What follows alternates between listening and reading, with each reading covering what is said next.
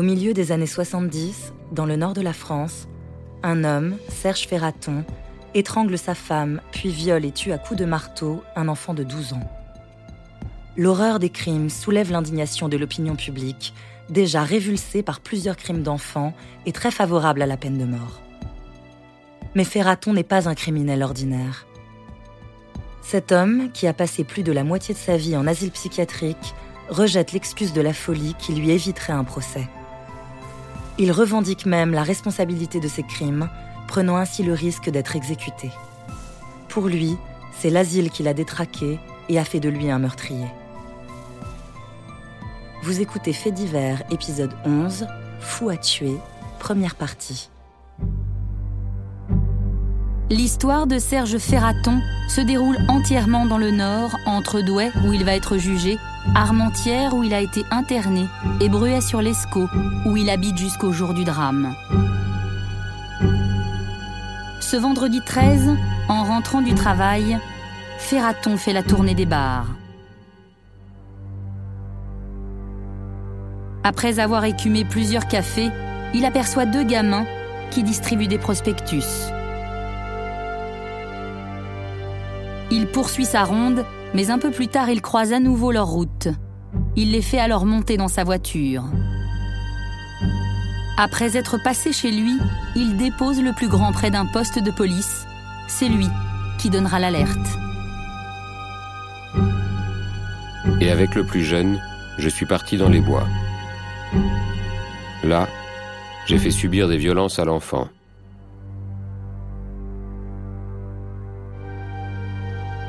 Un cyclomoteur est passé à quelques mètres. Le gosse a crié. J'ai eu peur. J'ai frappé. À deux reprises, il défonce avec un outil le crâne du petit Christian dont il abandonne le corps dans les buissons. De retour chez lui au milieu de la nuit, il se débarrasse de ses vêtements. Il est en train de se rincer le visage lorsqu'il est interpellé. Emmené au commissariat, il avoue rapidement le meurtre de l'enfant, puis ajoute à la stupeur des policiers j'ai aussi tué ma femme. En arrivant devant les assises du Nord en décembre 1978, Ferraton succède dans le box à un autre meurtrier d'enfants, plus connu ici que Ranucci, Jérôme Carin. Cette même cour d'assises vient de le condamner à mort. Les jurés de Douai qui prennent place autour du président Paul ne peuvent pas ignorer cette pression de l'opinion, largement représentée dans l'assistance, qui réclament la mort pour les meurtriers d'enfants. Ils savent aussi qu'il n'y aura pas de grâce présidentielle. Au premier rang, sur le banc de la presse, de nombreux journalistes. Bruno Mattei était à l'époque correspondant du journal Libération dans le Nord. Il a largement rendu compte du procès dans les colonnes de Libé. C'est un procès qui a été euh, notamment dans le Nord-Pas-de-Calais très, très, suivi, enfin très médiatisé, hein, parce que évidemment d'abord Ferraton était un enfant du pays, l'horreur de ces crimes faisait que la population un peu s'interrogeait, il y avait beaucoup de gens qui étaient, bon ça c'est pas surprenant, pour la peine de mort. Donc il y avait un, enjeu autour de ça aussi. Euh, il y avait eu l'affaire de Bruy en Artois dans le bassin minier, aussi la petite Veuve qui avait été assassinée. Euh, des faits de société qui avaient vraiment marqué la population. Et Ranucci a été condamné à mort. Et euh, Giscard n'a pas donné la grâce présidentielle. Et donc il a été exécuté. On craignait la même chose pour, euh, pour Ferraton, que la mort lui faisait pas peur. Et que cette société dans laquelle il avait mal vécu, euh, dans laquelle il s'était cogné un peu à tous les murs, où il avait cogné lui-même, enfin bon, bon ben, il reconnaissait, mais ça pouvait lui valoir la peine de mort, mais c'était c'était son affaire. Enfin, c'était presque, bon, oui, vous allez me condamner à mort, euh, pourquoi pas. Le premier avocat de Ferraton veut plaider l'article 64 du Code pénal qui considérait les fous comme irresponsables.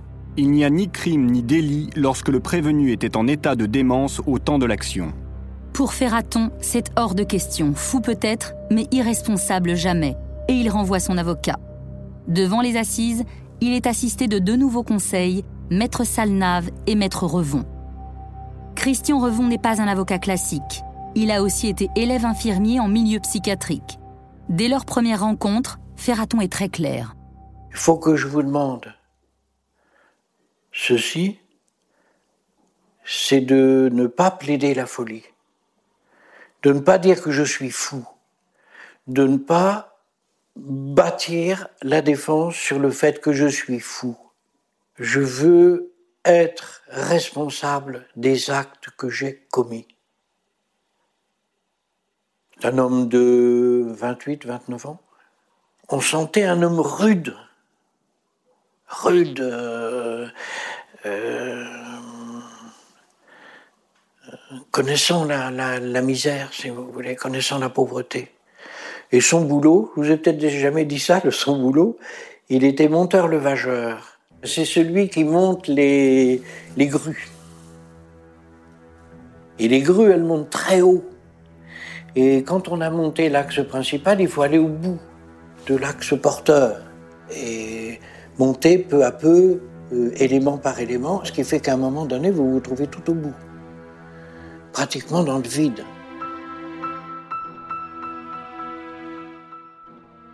Je pense que c'est un homme qui était euh, profondément, euh,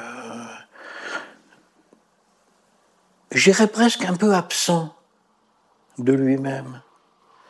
Je dirais même, euh, qu'est-ce que je fous là? Qu'est-ce que je fous là? Et qu'est-ce que j'ai fait?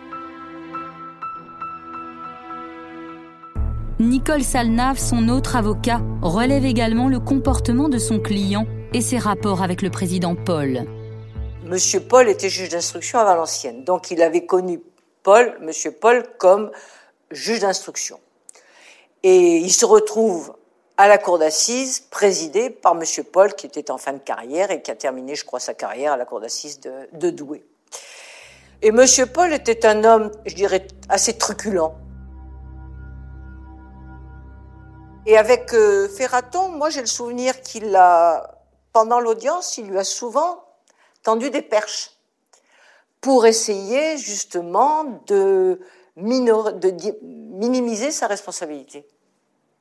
Mais lui ne rentrait pas dans ce jeu-là. C'était pas, il n'était pas d'accord, il voulait pas de ça. Il est extrêmement agressif dans, dans, dans, dans, son, vocabulaire à l'égard du, du, du président. Bruno Mattei, ancien correspondant de Libération. Ah, il l'envoyait sur les roses, comme ça. Et je me souviens qu'à l'époque, je me disais, oh là là, il n'est pas en train de se rendre service, quoi, puisque c'est quand même la peine de mort. Alors ça peut basculer. Euh, les jurés vont dire, qu'est-ce que c'est que ce type, comme ça, qui, qui s'en prend même à la justice française. L'attitude de Ferraton étonne. Il semble indifférent à son sort et à ses crimes, alors qu'il s'est battu pour obtenir ce procès. Pourquoi voulait-il absolument écarter l'article 64 Cet article 64 ne laissait aucune euh, possibilité autre que euh, fou. Maître Christian Revon, avocat de Serge Ferraton. Ou coupable. Conséquence de l'article 64, le crime disparaît. Pas de crime, donc pas de procès et retour direct à l'asile. Ça, c'est ce dont il ne voulait plus. C'est ce qui lui faisait absolument horreur. Plus que la peine de mort, plus que la prison.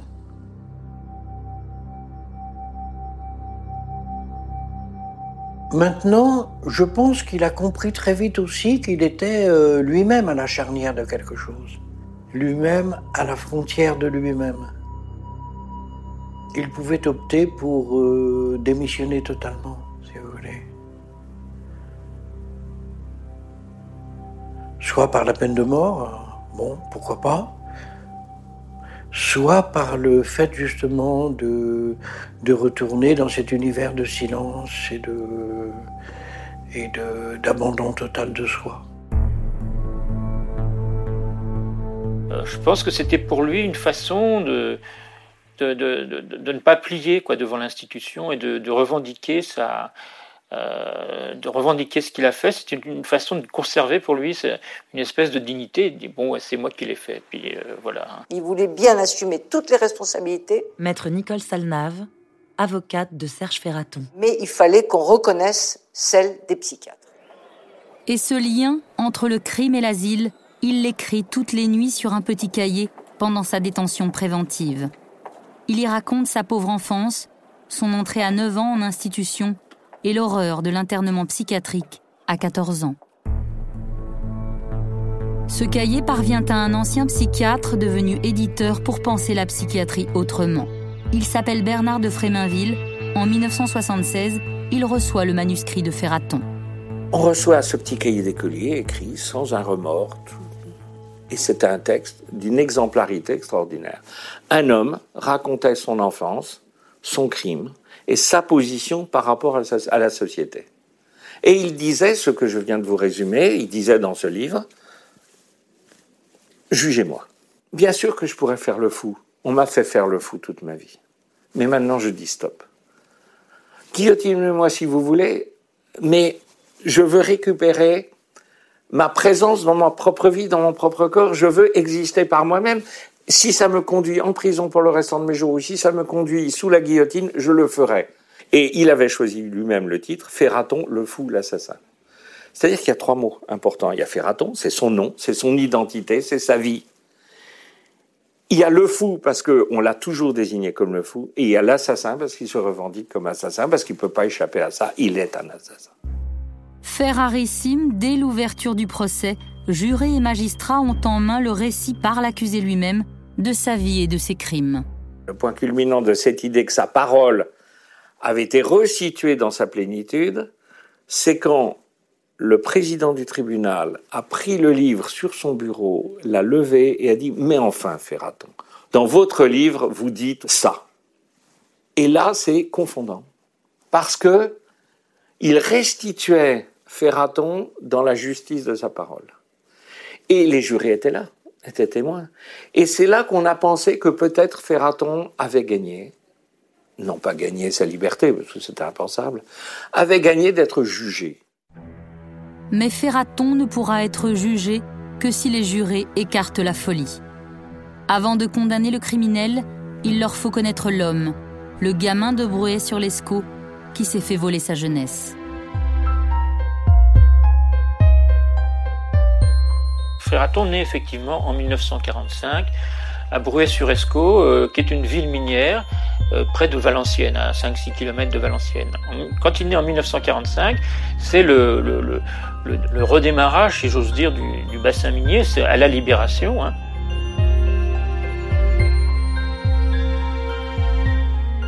Aujourd'hui encore conseiller municipal de Bruay-sur-l'Escaut, Monsieur Houp se souvient de cette époque faste où les hommes remontant de la mine se retrouvaient autour d'une bière.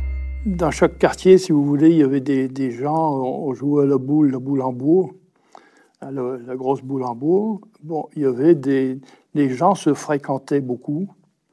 Hein. On faisait sa partie de boule, on buvait, on prenait un litre de bière et on buvait la bière. Hein. Bon, c'était classique. Hein, et, le vide-quartier, j'insiste beaucoup sur le vide-quartier. Et, je crois que c'était ce qui avait le plus important à ce moment-là. La vie familiale dans les, années 60, c'était la, disons l'épouse qui attendait le mari en faisant euh, la popote, hein, qui préparait euh, le repas de midi ou le repas du soir en général. Il y, avait, vraiment une vie de famille parce que les femmes ne, pratiquement ne travaillaient pas. Mais chez les Ferratons, l'histoire s'écrit autrement. C'est la mère qui nourrit les quatre enfants en faisant des ménages. Handicapé à la suite d'un accident, le père ne travaille plus et pour avoir quelque chose à fumer, il oblige Serge à ramasser les mégots dans la rue. Et effectivement, derrière euh, l'histoire de Ferraton, il y a, bien, même si ce n'est pas évidemment une excuse, l'histoire d'une misère, de, la misère de Bruno d'un enfant de, des, Corons, d'un enfant de Brouet-sur-Escaut qui a été, euh, qui a vécu comme ça un peu comme, il a pu, donc euh, sans, sans cadre, je dirais, sociaux et sans cadre affectif très, très assuré. Ce sont des gens pauvres, hein, euh, vivant dans des quartiers pauvres. Et, Maître Christian Revon. Euh, pas, pas, pas sans noblesse, si vous voulez, pas sans dignité, loin de là. Mais pauvres, hein, pauvres matériellement, pauvres culturellement, euh, pauvres socialement, tout quoi. Le seul endroit où Serge se sent au calme, c'est la forêt. Là, il est enfin heureux, loin de la maison où les coups pleuvent, loin de l'école où les moqueries fusent. Ses vêtements sont misérables, il n'a pas de cartable, on l'appelle la cloche. C'est euh, quelqu'un euh, qui, a, une vie euh, extrêmement fruste et, peu, accompagné quoi, dans, la construction d'une affectivité. donc c'était quelqu'un qui, était par voie de conséquence, euh, toujours dans, sur la défensive ou l'offensive, c'est-à-dire euh, prêt à rentrer dedans ou à, dire les mots qu'il fallait pas, etc. En fait, les parents n'en venaient pas à bout de ce gamin qui était insupportable. Mais bon, comme tous les gosses, hein, je pense que. Maître Nicole Salnave. Mais peut-être un peu plus que d'autres, puisque j'ai gardé souvenir, un souvenir très précis. Il buvait l'encre. Je, sais, je crois que c'était l'époque où on avait encore des encriers dans les tables de, dans les pupitres. Et il buvait l'encre de ces encriers. Bon, aujourd'hui, euh, on lui mettrait, je sais pas moi, il se ferait gronder, puis il y aurait pas de suite. C'est un chieur, c'est tout. C'est un sale gosse. C'est un sale gamin. C'est pas un malade mental. C'est pourtant comme un malade mental qu'il va être traité. Dès son plus jeune âge, Serge a le tort de multiplier les bêtises et les menus larcins. Une pomme, une poule, un vélo. Plusieurs fois, il se retrouve chez le juge pour enfants. Un jour, c'est le vol de trop, et le juge décide de le placer à l'Institut médico-pédagogique d'Armentières. Serge a tout juste 9 ans. C'est quelqu'un qui, ruait un peu dans les bancards, qui ne s'accommodait euh, d'aucune sociabilité, enfin celle qu'on peut attendre d'un enfant. Euh, et donc, c'est quelqu'un qui a été placé dans un IMP où il va, rester un certain nombre d'années, un institut médico-pédagogique. Ça, ça, ça l'a marqué parce que on lui avait laissé entrevoir que bon, bah, ça allait être un endroit comme ça, euh, comme un pensionnat, enfin gentil, enfin, etc. Alors qu'en fait, la discipline était, très dure. Hein. Situé sur le terrain de l'asile psychiatrique, l'IMP était tenu par des bonnes sœurs qui faisaient régner une discipline de fer. De 9 à 14 ans, Serge vit derrière ses murs, au milieu de 400 enfants, arriérés profonds, psychotiques graves ou simplement abandonnés, qui n'ont droit à rien. Ni jouer, ni chanter, ni rire, ni courir. Pour cela, on leur mettait des chaussures trop petites. En arrivant, on m'a pris mes vêtements. Et j'avais une médaille de Sainte Rita et une photo de ma mère. Je voulais les garder. La sœur m'a dit que c'était interdit. J'ai râlé, j'ai pris une gifle. Ma première nuit a été au cachot. La nourriture était répugnante et les punitions terribles. Ceux qui ne finissaient pas leur assiette étaient gavés avec les restes, entrées, plats, desserts, mélangés dans une popote. Quant aux chahuteurs, ils étaient soumis à l'immersion. Roulés dans leurs draps, on les plongeait dans une baignoire d'eau glacée. Un gosse, brisez-le. Empêchez-le de crier, de jouer, de vivre sa vie d'enfant. Faites tout ce que vous voulez. Mais ne lui demandez pas plus tard pourquoi il n'est pas comme les autres. De temps en temps, une visite de sa mère lui remonte le moral. Il sait que l'IMP ne garde les enfants que jusqu'à 14 ans. En attendant cet anniversaire, il idéalise le retour au foyer. Mais le jour venu, une terrible déconvenue l'attend. L'IMP ne pouvait plus le garder, il fallait le rendre à la famille, et la famille n'en a pas voulu. C'est là que se joue le destin de Ferraton. Une autre vie était encore possible. Mais ne sachant que faire de lui, l'administration le fait interner à l'hôpital psychiatrique. Son destin est alors scellé. À 14 ans, Serge fait son entrée dans le monde des adultes, qui sera pour lui le monde des fous. L'IMP et l'hôpital psychiatrique sont ou dans les mêmes locaux ou dans. Enfin, ça touche, quoi. Donc, il a fait que traverser une rue, si je puis dire.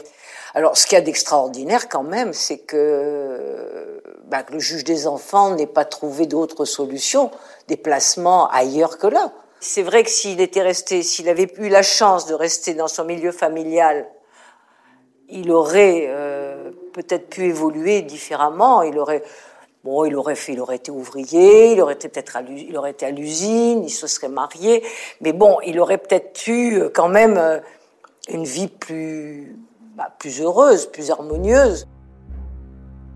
Au début des années 60, l'hôpital psychiatrique d'Armentières compte près de 2500 malades répartis dans une vingtaine de pavillons. C'est un monde entièrement fermé, proche de l'asile du 19e siècle.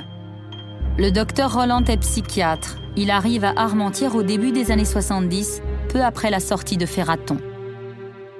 Les services de psychiatrie doivent être des services de médecine comme les autres, et je peux vous assurer qu'à l'époque, Armentières n'était pas. C'était ressemblait plus à une prison qu'un service de médecine ou de psychiatrie. On savait pas trop ce qu'on faisait avec lui. C'est ça que je veux dire. On n'avait pas l'impression qu'il était soigné ou qu'il y avait une thérapie quelconque. Il devait bien y avoir quelque chose, enfin je l'espère en tout cas. C'est pas simplement du gardiennage.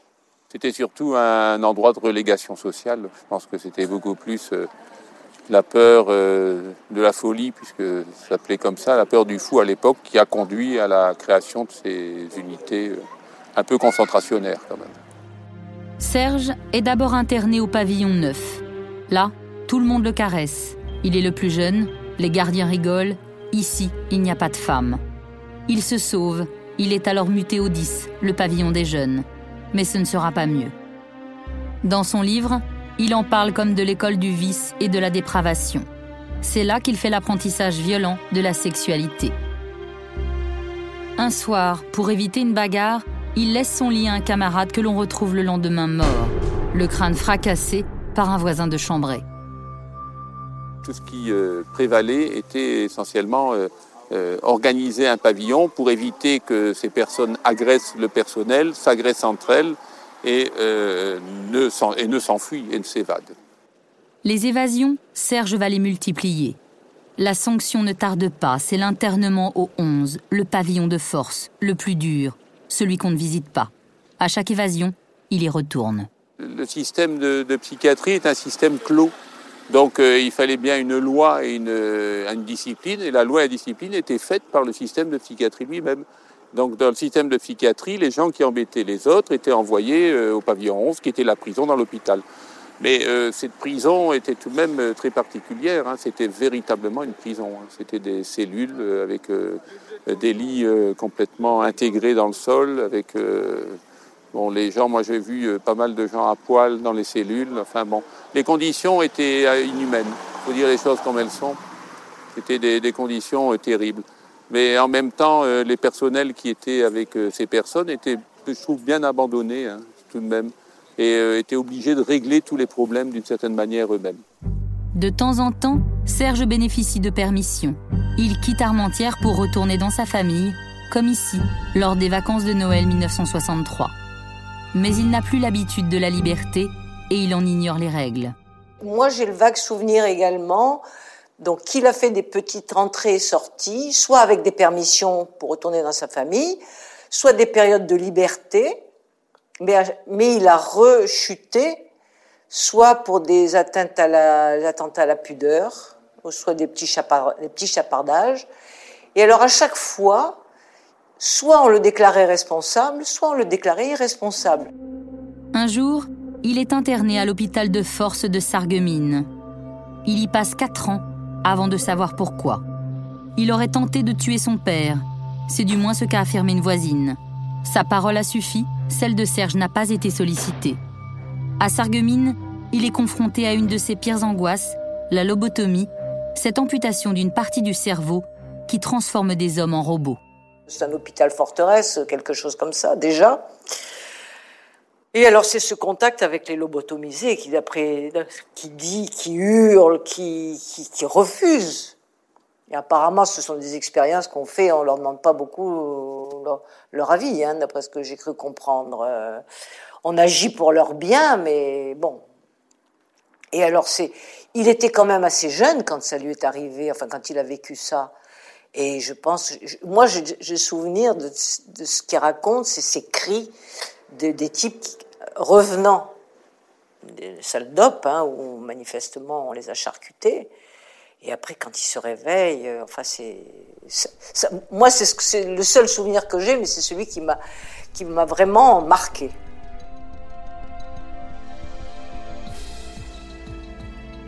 Vous venez d'écouter un épisode de Faits divers. Si vous avez aimé ce podcast, vous pouvez vous abonner sur Deezer ou sur votre plateforme de podcast préférée et suivre Initial Studio sur les réseaux sociaux.